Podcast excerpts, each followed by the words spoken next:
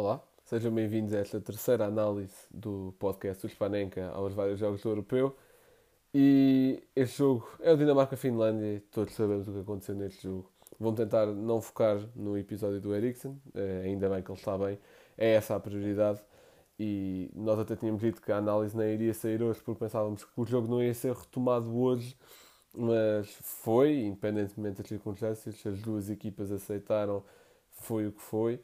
E vou falar mais de jogo jogado, obviamente que a segunda parte, aqueles 5 minutos finais da primeira, foram muito influenciados pelo estado psicológico dos jogadores, mas vou-me tentar focar ao máximo no jogo jogado um, deste, desta vitória da Finlândia.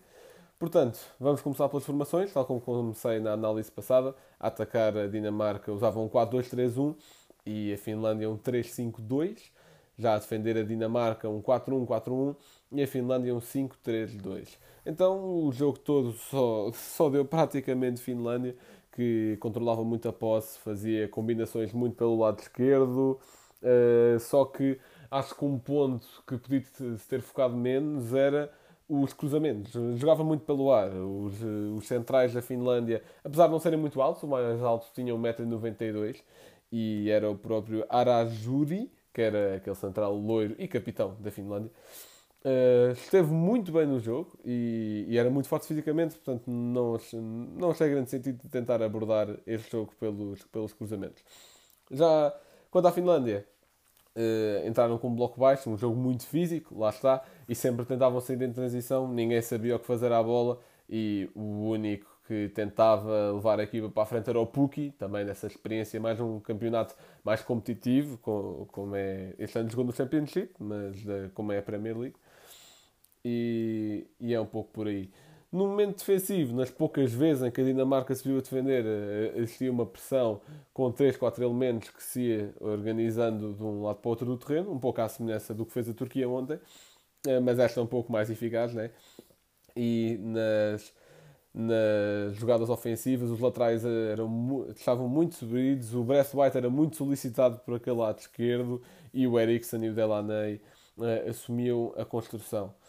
E depois deu-se o, o episódio do Ericsson, como é óbvio, eh, e, e é a partir daqui uh, houve uma postura, uma mudança total de postura no jogo, uh, tanto por parte da Finlândia como por parte da Dinamarca. Os jogadores, já agora, uh, dizer que os jogadores da Finlândia, jogadores e adeptos, viam um enorme fair play. Eh, não só pelos adeptos acederem até às próprias bandeiras para tapar eh, o Eriksen na sua saída, tanto como os jogadores da Finlândia na celebração do golo a conterem-se um pouco. Mas já vamos lá.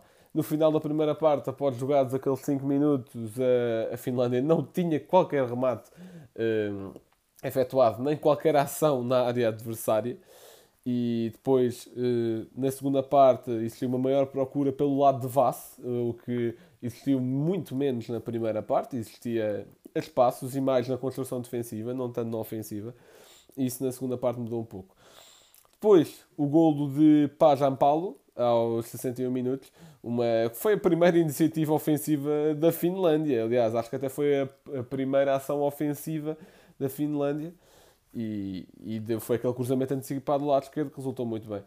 Eh, depois, até o próprio Kjaer, eh, já agora no golo, houve aquela infelicidade do Schmeichel, a bola bate-lhe à frente e acho que em condições normais seria uma bola que ele defenderia, mas lá está, esse toca à frente e a cabeça estar noutro sítio, de certeza, o que é perfeitamente compreensível, dificultaram as coisas. Sendo que, lá está, o Kjaer e o Schmeichel, se foram os dois jogadores que estiveram a tentar reunir as tropas, a tentar eh, fazer com que tudo ficasse bem, a consolar os colegas de equipa, etc.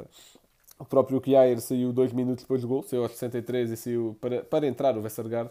Eh, e de certeza que foi pelo estado psicológico, porque em condições normais o Kjaer não, não iria sair, porque nem estava lesionado.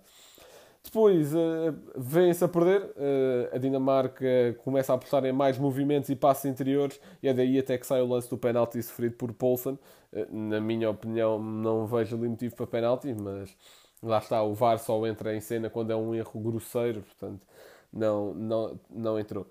Pois aí a Dinamarca, pronto, já também mais com o coração do que com a cabeça, o que é natural, mais um pouco bomba bola, bolas altas e, e um pouco de jogo mais direto, o que, o que acabou por não resultar. Terminado o jogo, o meu MVP é uh, Aradeki. Já agora, desculpem pela minha pronúncia, pronúncia de, de, de, jogadores nórdicos ao longo desta análise. Não é o meu forte. Aradeki, para mim, é o homem do jogo, porque lá está, para além de ter defendido um penalti, fez um, um, muitas defesas ao longo do jogo e defesas decisivas, sendo até uma delas até um remate de Eriksen que é muito colocado na primeira parte. E, mas também destacar lá está aqui Ayers Michael pelo seu elemento fair play e tentar manter a coesão da equipa.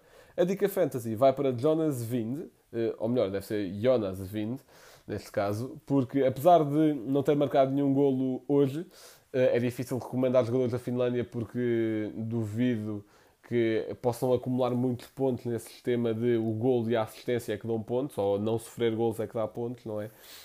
Portanto, acho que Jonas, Jonas Vind uh, pode não ter marcado hoje, mas esteve sempre muito presente no jogo, no jogo aéreo. É rematar, também teve uma oportunidade de arrematar de longe logo na primeira parte, um remate colocado e forte. Uh, e, e, acho que hoje não é um jogo de exemplo, por todas as condicionantes à volta, e, e acho que o, o Jonas, poxa, Jonas Vind vai, vai, vai ser um destaque nos jogos futuros.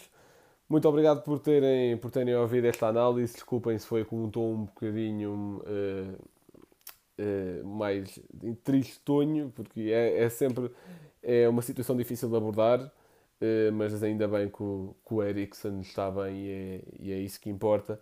Portanto, mais logo teremos a análise ao Bélgica-Rússia, que vai ser o Miguel a fazer. E muito obrigado por terem ouvido. Aproveitem o europeu. Abraço.